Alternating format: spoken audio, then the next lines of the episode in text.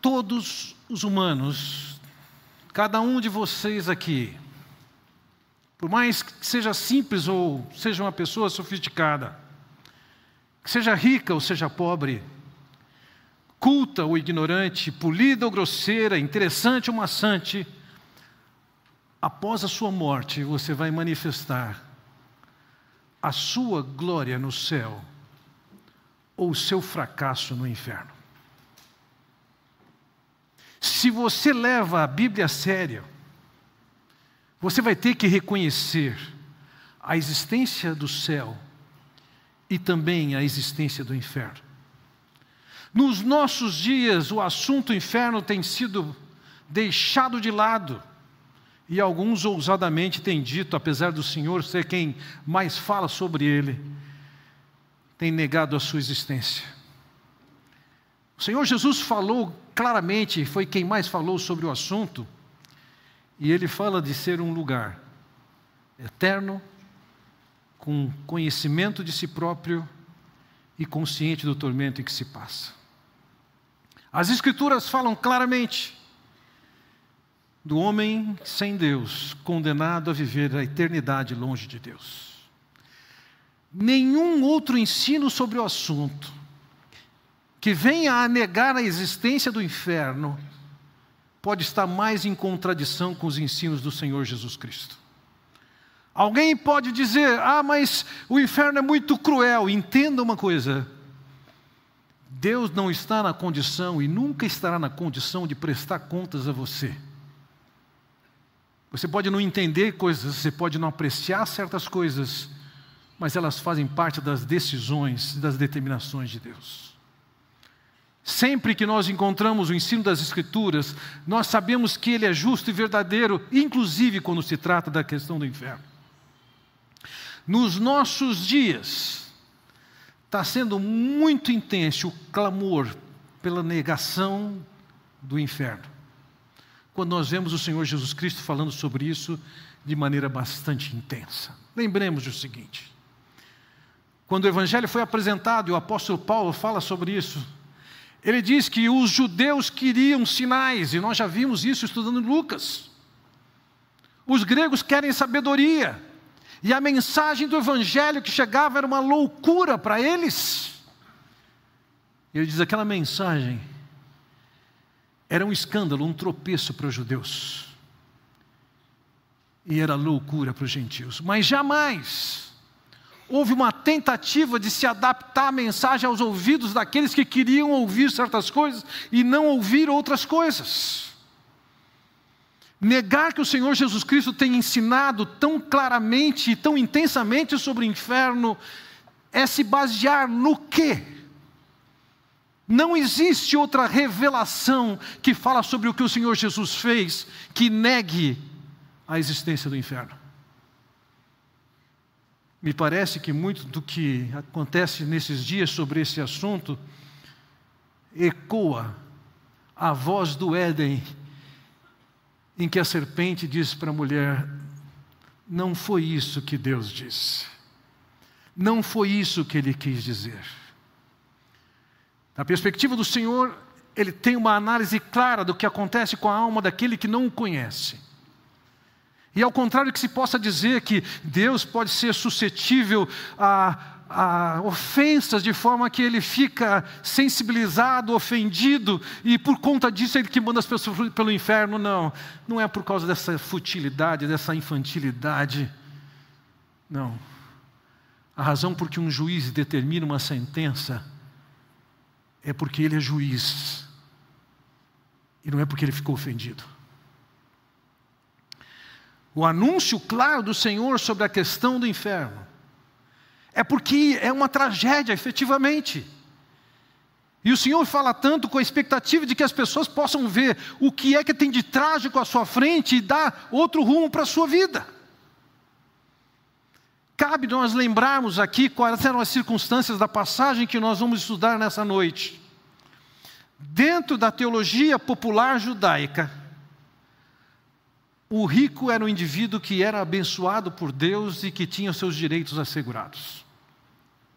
A passagem de Marco 10 dá um exemplo disso, em que lemos: Jesus olhou ao redor e disse aos seus discípulos: Como é difícil aos ricos entrar no reino de Deus. Os discípulos ficaram admirados com essas palavras, mas Jesus repetiu: Filhos, como é difícil entrar no reino de Deus. É mais fácil um camelo passar pelo fundo de uma agulha do que um rico entrar no reino de Deus.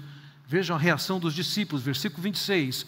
Os discípulos ficaram perplexos e perguntavam uns aos outros: Neste caso, quem pode ser salvo?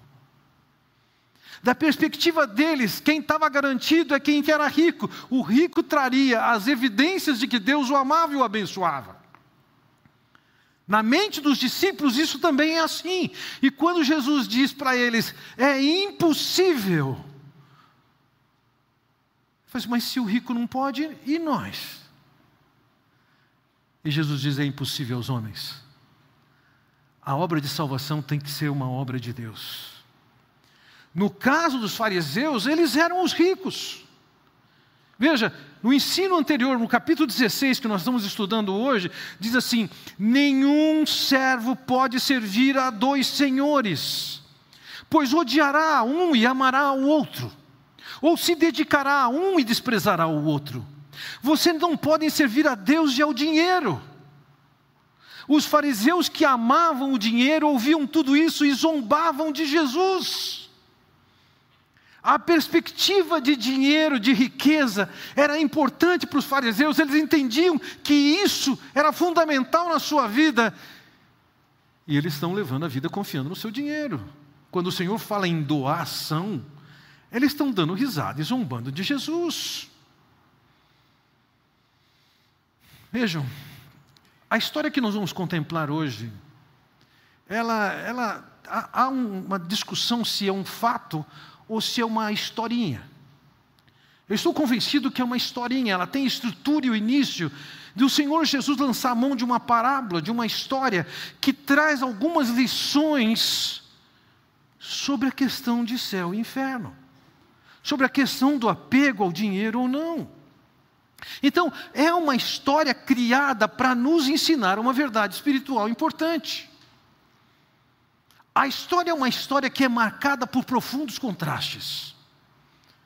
Tem um homem que é rico, com um pobre miserável à sua porta. Enquanto o rico está dentro da sua casa, o pobre está no portão. Enquanto o rico vive esplendidamente com comida à sua mesa, o pobre está esperando que sobre alguma migalha. O pobre está sofrendo, enquanto o rico está levando uma vida de muito luxo. O rico tem alguma esperança nessa vida, o pobre não. Ambos morrem e a situação é revertida. E nessa situação revertida nós vemos o que? Um rico numa condição miserável e o pobre numa condição privilegiada. O pobre estava dentro do círculo a que Abraão fazia parte, o céu, enquanto o rico ele está agonizando no inferno. O pobre ele está desfrutando de um banquete. O rico está sonhando com uma gota de água caindo na sua boca. O pobre é saciado o rico fica naquela condição. E assim nós vamos vendo esses contrastes. E ao olharmos para essa história, nós descobrimos que o personagem principal da história é o rico, é praticamente ele quem fala. E as suas palavras são um testemunho de quem está dentro do inferno. É uma revelação de Deus agora sobre o que vem depois. Então eu gostaria de olhar com vocês para três fases, para três realidades que nós encontramos nessa passagem que tem a ver com o destino de qualquer um. A primeira realidade é a realidade terrena desses indivíduos. Vejam, versículo 19: Havia um homem que se vestia de púrpura e de linho fino e vivia de luxo, no luxo, todos os dias. As suas vestes, segundo aqui está descrito, era de púrpura. Isso significa que as suas roupas externas, elas eram tingidas com tintas que eram tiradas de caramujos do mar. Essa roupa era caríssima, ele se vestia muito bem, estava evidente nele a qualidade do tecido da roupa que ele vestia. Mas não somente, também diz aqui que ele se vestia de linho fino. E ele está se referindo aqui à roupa íntima. Se por um lado ele usava uma túnica que vinha do seu ombro até perto do pé, por baixo ele usava como a sua roupa de baixo, o equivalente à nossa cueca, uma espécie de uma sainha curta, e essa sainha era de algodão egípcio. Este homem, por dentro e por fora, ele era extremamente bem vestido. O texto nos diz aqui, e ele vivia de luxo, no luxo todos os dias.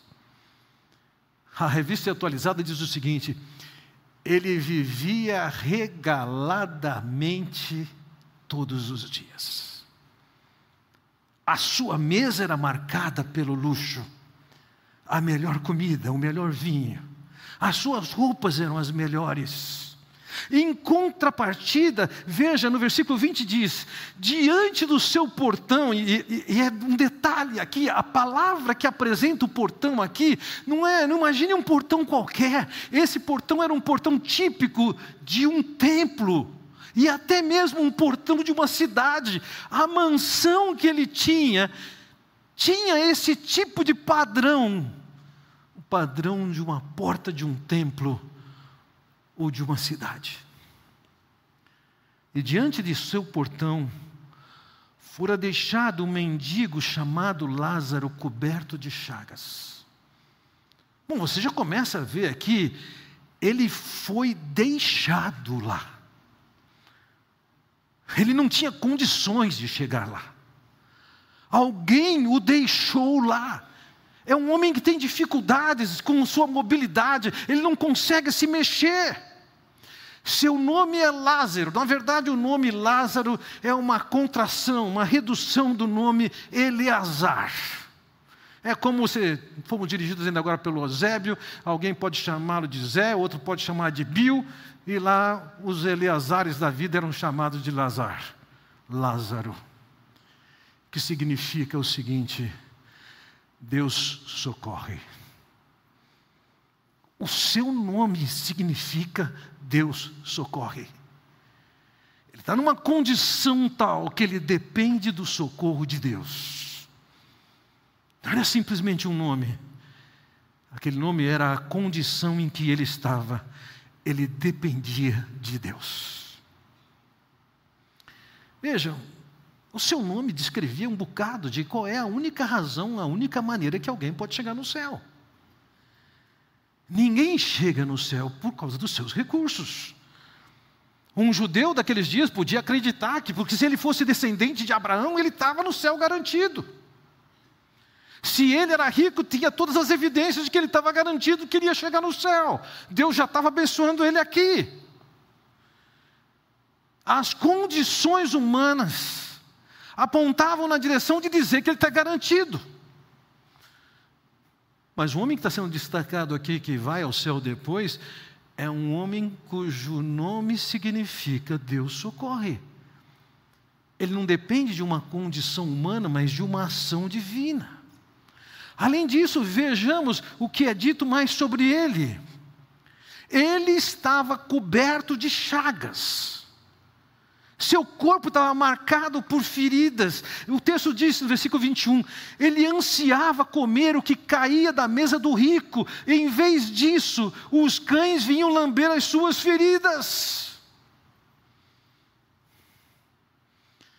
Ninguém se aproximou daquele homem, exceto cães. E entenda uma coisa, muito diferente do, do nosso mundo hoje,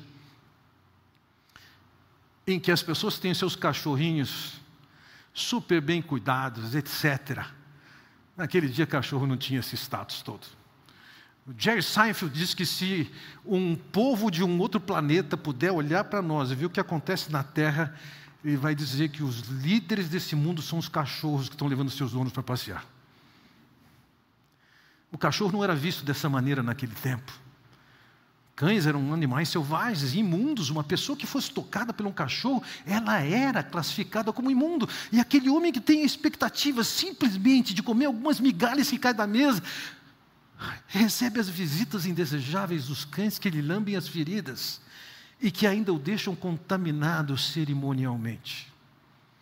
Não nessa época, mas um pouco tempo depois, os rabinos definiram o que seria uma pessoa sem vida. E eles classificaram da seguinte maneira: três características fazem com que uma pessoa não tenha vida. Primeira, que ele dependa de outros para comer. Segundo, que ele seja governado pela sua esposa. E terceiro, que ele tenha o corpo coberto de úlceras.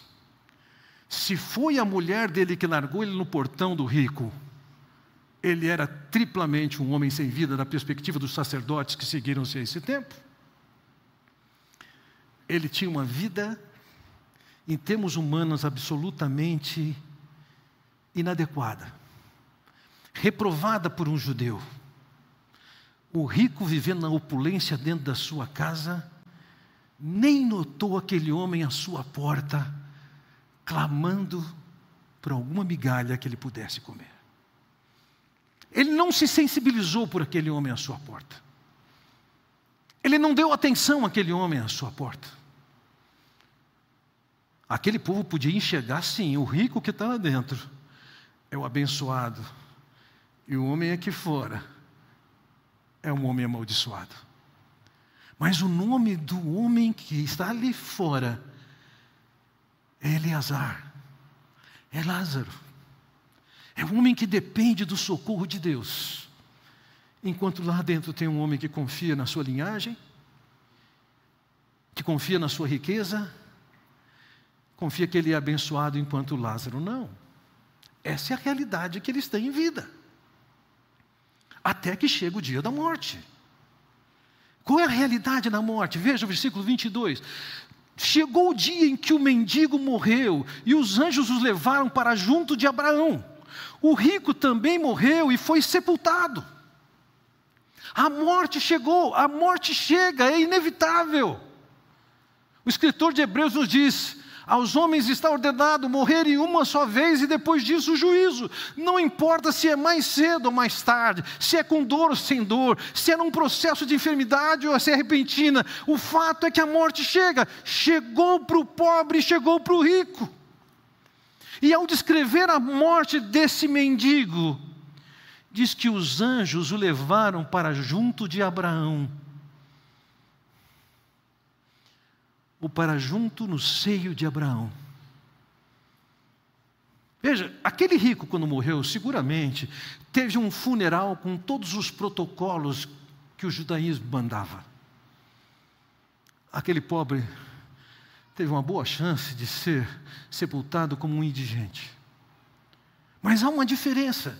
E não é, não olhe isso graficamente como se isso acontecesse conosco, mas isso descreve um pouco da realidade. É que os anjos foram levá-lo à presença de Abraão. Ele não tinha acesso a um funeral nobre, digno, mas ele tinha a aprovação dos céus. E apesar da sua morte, a morte o leva para uma condição, para um status diferente do que ele tinha, assim como também aquele rico. A condição que ele foi, o texto nos diz, ele foi sepultado. Ambos passaram pela morte, nós temos isso como certo. Você pode não querer pensar nisso, e o escritor de Hebreus nos diz desculpe-me, de Eclesiastes nos diz: é melhor ser convidado para uma casa onde tem um funeral do que uma onde tem um banquete. Porque no caso do funeral, a gente se depara com uma realidade que todos nós vamos enfrentar, mais cedo ou mais tarde. E uma vez que se enfrenta a morte, Hebreus diz: depois disso o juízo, e eu diria a terceira realidade apresentada aqui é no pós-morte. Vejam, o versículo 22 nos diz: no Hades, onde estava sendo atormentado, ele olhou para cima e viu Abraão de longe com Lázaro ao seu lado. Na mente de um judeu daquela época, ele, um rico, abençoado por Deus, era ele que ia estar no seio de Abraão. O seio de Abraão, o que, que é? É a reunião daqueles após a morte que creram na mensagem e estão desfrutando das promessas que Deus fez. Mas o texto nos diz que aquele rico estava em tormento. E ele olha para cima e entenda: isso é uma história. Ele não está descrevendo que o inferno é embaixo e o céu é em cima, só está contando uma história. Ao longe ele podia ver o Lázaro no círculo que ele achava que ele devia estar. Era o Lázaro que estava no lugar que ele tinha certeza que ele iria estar. A morte mudou completamente o status desses dois homens. Na tradução revista atualizada, esse texto nos diz assim: No inferno, estando em tormentos, levantou os olhos e viu ao longe Abraão e Lázaro no seu seio. Aquele homem tinha consciência de si mesmo depois da morte. Aquele homem tinha consciência do sofrimento, das restrições depois da sua morte. Ele está consciente. Ele não está num estado de dormência que não percebe nada. Ele tem consciência de si mesmo e tem consciência do outro. O que é o Hades? O homem, quando morre, ele vai para um lugar que aguarda o julgamento eterno. Pode ser chamado de Hades, Sheol, pode se traduzir por inferno, há um lugar em que se aguarda, ainda que haja sofrimento, até o dia que isso seja lançado ou no céu para viver com a glória com Deus, ou no lago de fogo que foi preparado para o diabo e seus anjos. Da perspectiva de um judeu, quem ia para o inferno e para a condenação eterna eram aqueles que não eram judeus. Eles estavam garantidos por si mesmo. O Senhor Jesus está mostrando de uma maneira diferente. Um homem que era visto como judeu, abençoado, descendente de Abraão, ele está tão certo de que ele está garantido. E entendam isso, esse homem está representando aqui os fariseus com quem Jesus está discutindo, os fariseus que estão zombando do seu ensino. Veja, o texto nos fala que ele estava em tormentos. Ele tem consciência do que está acontecendo com ele. Ele sabe o que está acontecendo. Ele está separado do círculo de Abraão, ele está separado da promessa, ele está separado de Deus, ele está sofrendo ali. E ele pode olhar ao longe e ver Lázaro desfrutando da comunhão, do círculo da intimidade de Abraão. Essa história chocava um fariseu. Era uma surpresa. O, o Lázaro, na cabeça deles, não podia estar lá. Quem tinha que estar lá era aquele rico, da perspectiva deles, abençoado por Deus. Mas não. O rico que eles esperavam que tivesse não estava. O rico teve seu corpo bem tratado. Mas quando vai para o inferno, para o Hades, a habitação temporária até o julgamento de Deus, ele já mudou seu status. Versículo 24 nos diz: Então chamou Pai Abraão. Veja, ele é um judeu. Ele se reconhece descendente de Abraão tem misericórdia de mim e manda que Lázaro molhe a ponta do dedo na água e refresque a minha língua, porque estou sofrendo muito neste fogo. Ele tem consciência da sua da sua condição. Ele tem consciência de quem é o Lázaro. Ele reconhece o Lázaro. Ele sabe que é o Lázaro que está lá. Aquele Lázaro que estava à porta dele padecendo e que não teve atenção, nenhuma expressão de misericórdia com Lázaro. Ele acha que ele ainda está na condição de rico para dizer para Abraão o que, que ele tem que fazer.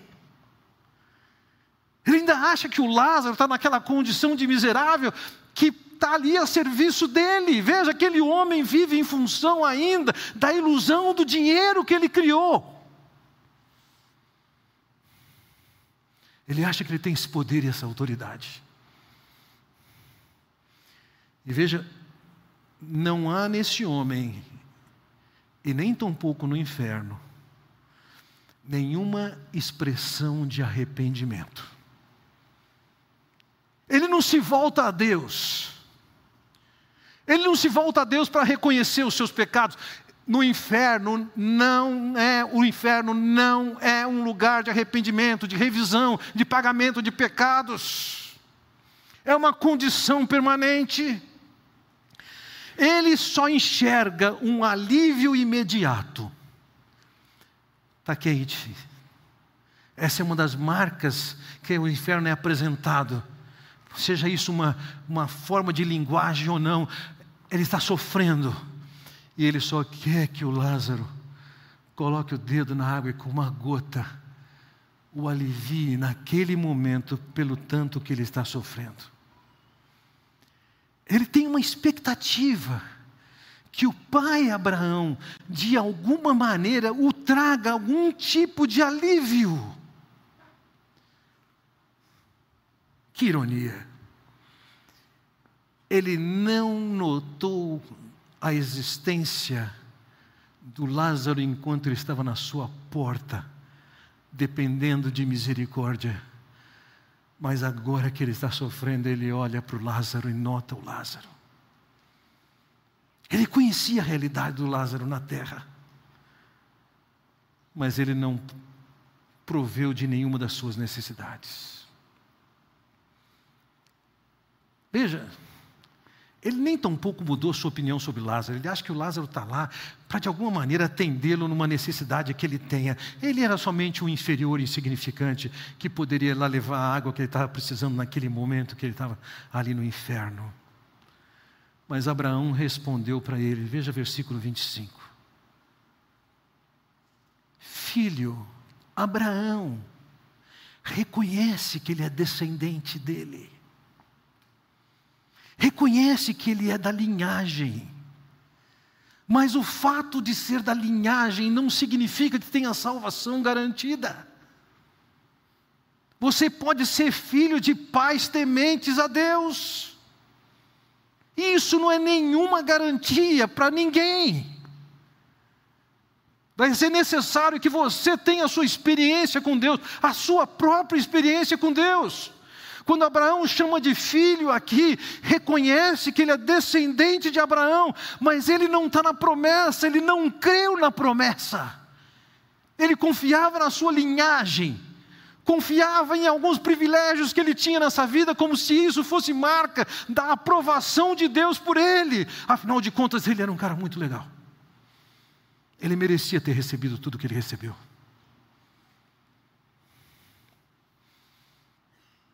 Filho, lembre-se que durante a sua vida, você recebeu coisas boas enquanto que Lázaro recebeu coisas más. Agora, porém, ele está sendo consolado aqui e você está em sofrimento. Aquele homem que podia fazer pensar que ele estava aprovado por Deus e abençoado por Deus, ele não estava no quadro daqueles que desfrutavam da promessa de Deus. E seguramente não é porque ele não atendeu o Lázaro. E seguramente não é porque ele tinha dinheiro. Não, nas Escrituras nós vamos encontrar várias pessoas que eram ricas e foram aprovadas por Deus. Abraão mesmo era um, Isaac era outro, Jó era outro. E poderíamos continuar essa lista. O problema dele não era ser rico, como a bênção do outro não era ser pobre. O problema deles é de quem eles dependiam. O Lázaro dependia do socorro de Deus, de uma ação de Deus, da misericórdia de Deus. E o rico era um homem que estava se virando muito bem na vida. Desfrutava de uma série de coisas, mas agora se inverteu. Os dois lados são distintos. Aquele homem deixou de fazer o que Jesus tinha acabado de dizer no versículo 9, lembra disso? E eu vos recomendo, das riquezas de origem iníqua, fazei amigos, para que quando aqueles vos faltarem, esses amigos vos recebam nos tabernáculos eternos. Quando o Senhor Jesus deu essa orientação, o que, que os fariseus fizeram? Zombaram e riram. O que, que Jesus estava ensinando? Aproveite dos recursos que você tem nessa vida e invista para que outras pessoas conheçam o Evangelho e sejam salvas. Essas pessoas vão celebrar, vão festejar a sua chegada nos céus, mas ele não fez esse investimento. Ele nem tampouco socorreu aquele homem à sua porta. É diferente de Zaqueu, um homem que também era rico. E ele efetivamente ajudou outras pessoas. Além disso, o versículo 26 nos diz: Entre vocês e nós há um grande abismo, de forma que os que desejam passar do nosso lado para o seu, ou do seu lado para o nosso, não conseguem. Veja, a mensagem aqui é mais do que existe um grande abismo. A palavra mais clara aqui é: foi colocado um grande abismo, foi estabelecido um golfo entre nós e vocês. Agora não é tempo de mudar, não se consegue mudar, tem limites bem definidos. Nem se passa daí para cá, nem, nem daqui para aí. Você não pode chegar aqui. Tem impedimento está estabelecido, está definido. Não tem como passar depois da morte. Foi fixado um abismo, foi fixado um golfo. Não se consegue passar de um lado para o outro. A porta está fechada. Aos homens está ordenado morrerem uma só vez, e depois disso o juízo. Não tem definições posteriores, não tem preces, não tem orações, não tem pedidos para que depois se defina isso. Acabou. Justos e injustos vão encontrar essa realidade de que já definiram o que vai lhes acontecer depois, a partir do que foi feito aqui a situação é crítica, não tem alívio e não tem perspectiva de mudança. É lógico que o rico não deixou de pensar em alternativas, ele diz, versículo 27. Ele respondeu: Então ele suplica o pai, manda Lázaro ir à casa de meu pai.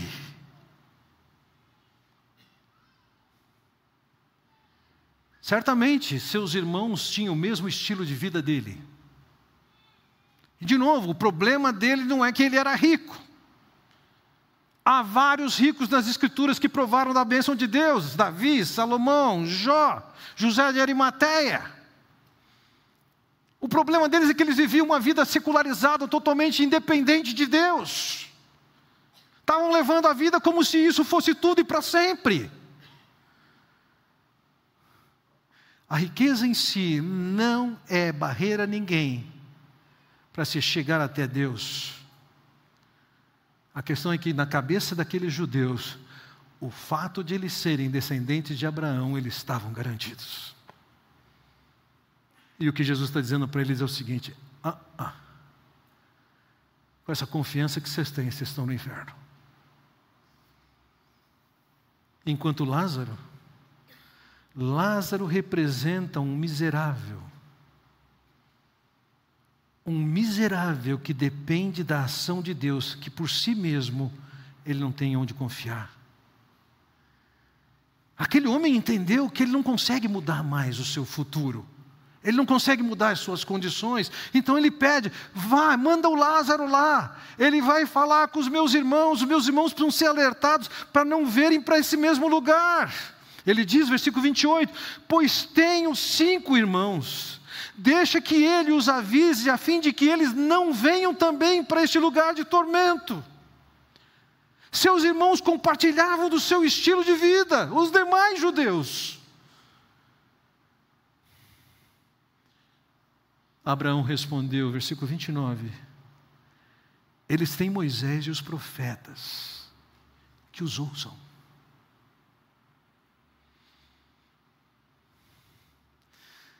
A teologia de Abraão aqui é muito clara.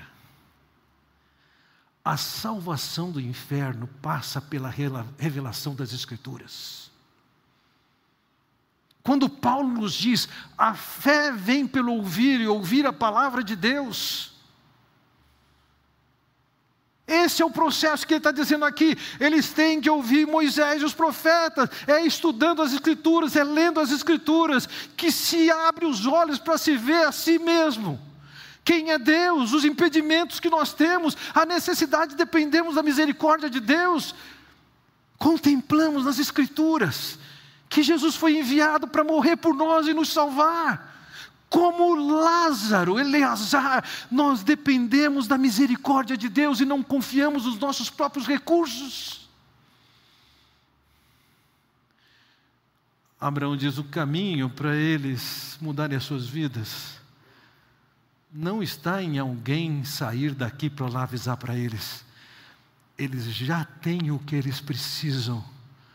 As Escrituras, a palavra de Deus, Moisés, os profetas. Vejam, a autoestima desse rico é fantástica. Não ajuda, mas é fantástica. Ele argumenta com Abraão. Versículo 30. Não, pai Abraão, parece que Abraão não entendeu. Pai Abraão, se alguém dentre os mortos fosse até eles, eles se arrependeriam. Lembra, os judeus estão pedindo para Jesus mais sinais.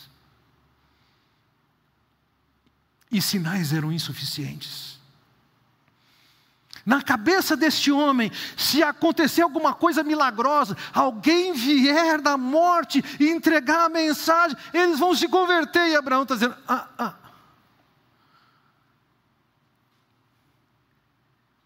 Aquele povo tinha visto milagres como nunca se viu ao longo da história. E eles estavam racionalizando, justificando os milagres de uma maneira terrível, clamando por mais milagres. Você pode achar que se acontecer um milagre as pessoas se convertem. Mas o milagre que Deus tem para fazer é quando você olha para a palavra e aquela palavra convence que você é um pecador convence da graça de Deus, convence da obra de Cristo. Essa palavra que leva você a se colocar de joelhos e depender única e exclusivamente do socorro divino através do Senhor Jesus Cristo. Aquele homem, na sua teologia popular, ele acha o milagre é o que a gente precisa. E quantas igrejas estão enfatizando isso?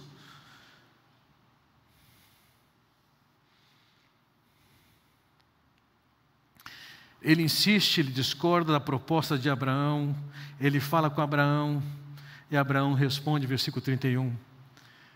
Se não ouvem a Moisés e aos profetas, tampouco se deixarão convencer, ainda que ressuscite alguém dentre os mortos.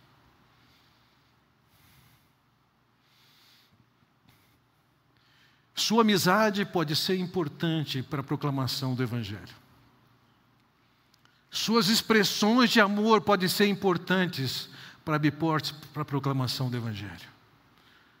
Sua simpatia, sua misericórdia, sua compaixão, sua presença podem ser importantes para compartilhar o Evangelho, mas entenda uma coisa: não é a sua amizade, não é um milagre, não é um favor que vai levar alguém a se converter.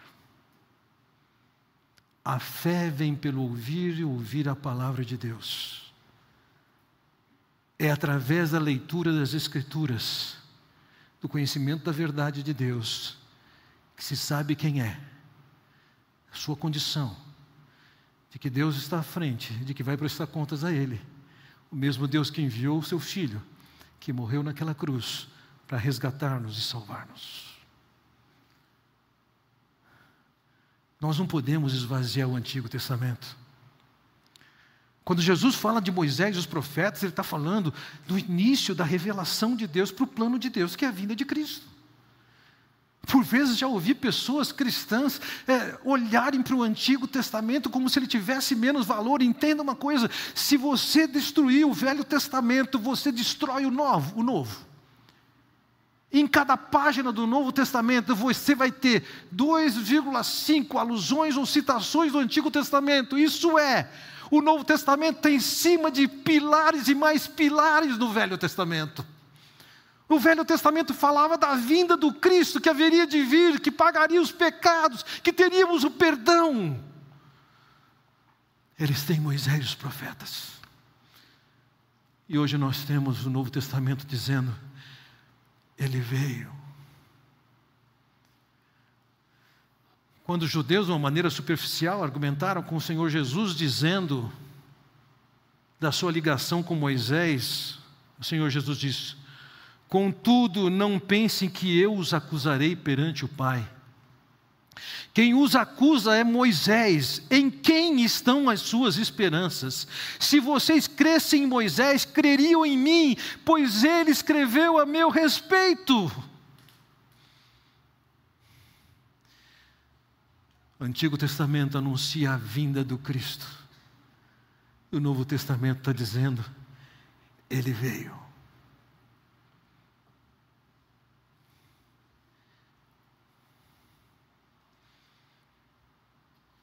Quero encerrar minha mensagem, minha palavra com vocês, levantando em considerações quatro lições.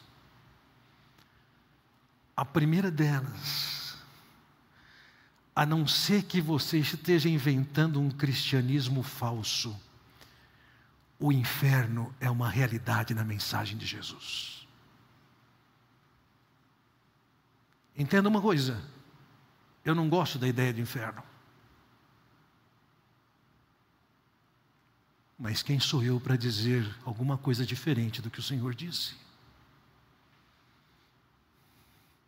As Escrituras revelam que o inferno e descrevem como lugar de tormento, de agonia, com fogo, calor, vermes que não morrem pela eternidade. Qualquer palavra que esvazia isso como se fosse típico de um Deus que é melindroso, Entenda uma coisa. Está tirando o alerta que Deus está dando para nós, que o futuro se define aqui. Segundo, ah, mas se acontecer alguma coisa, se eu tiver um milagre, se eu experimentar tal coisa, não será assim. Você até pode ter um milagre, isso não vai mudar a sua realidade eterna. Quem sabe você seja curado, tem o privilégio de ser livre de uma doença, até que você vai morrer também.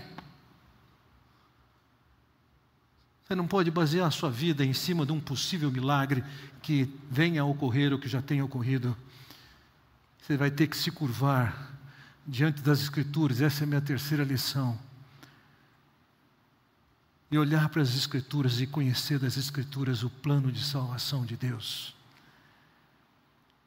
essa escritura que o convence do seu pecado, que o convence que o seu juízo do seu pecado já caiu sobre Jesus naquela cruz, que o convence que os créditos da justiça de Cristo podem livrar você do inferno, como um Lázaro, alguém que depende do socorro de Deus. Por fim,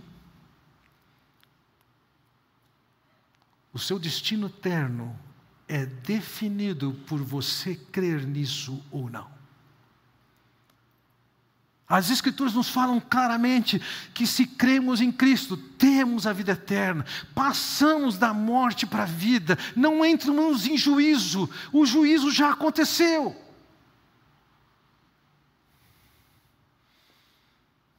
Onde é que você está? A morte é certa, mais cedo ou mais tarde, né? com 20, 40, 60, 80, vai morrer. Você se garante. Você está confiando em você mesmo. Crendo num Deus criado por homens que não existe inferno. Não se engane. Deus não mente, nem faz joguinho com a gente. É sério. É tempo de você, como um Lázaro, chegar diante de Deus e falar: tem misericórdia. Eu sei que eu mereço ir lá. Mas eu sei que Jesus morreu para eu não ir lá. Ele pagou meus pecados. Entrego a minha vida. Eu estou confiando somente em Ti. Não é na minha linhagem. Não é nos pais que eu tenho. Não é no fato de que eu vou na igreja, não é no fato que eu dei oferta, não é no fato que eu canto lá, não é nada disso. Eu confio somente no socorro de Deus em Cristo que veio nos salvar.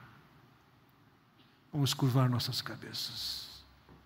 Vamos orar. Ó oh, Pai Celestial, te agradecemos pelo alerta, pelo ensino. Te agradecemos porque sabemos que o Senhor é majestoso e soberano. O Senhor diz a verdade Ó oh, Pai bondoso, livra-nos da sedução de, por não gostarmos de alguma coisa, queremos retirar das Escrituras como se as nossas definições fossem de fato definições. Que caiamos aos teus pés, reconhecendo a tragédia que pode ser depois da morte. E que dependamos exclusivamente das provisões que vêm de Ti do Senhor Jesus Cristo, que veio para nos resgatar. Eu oro em nome de Jesus. Amém. Deus os abençoe.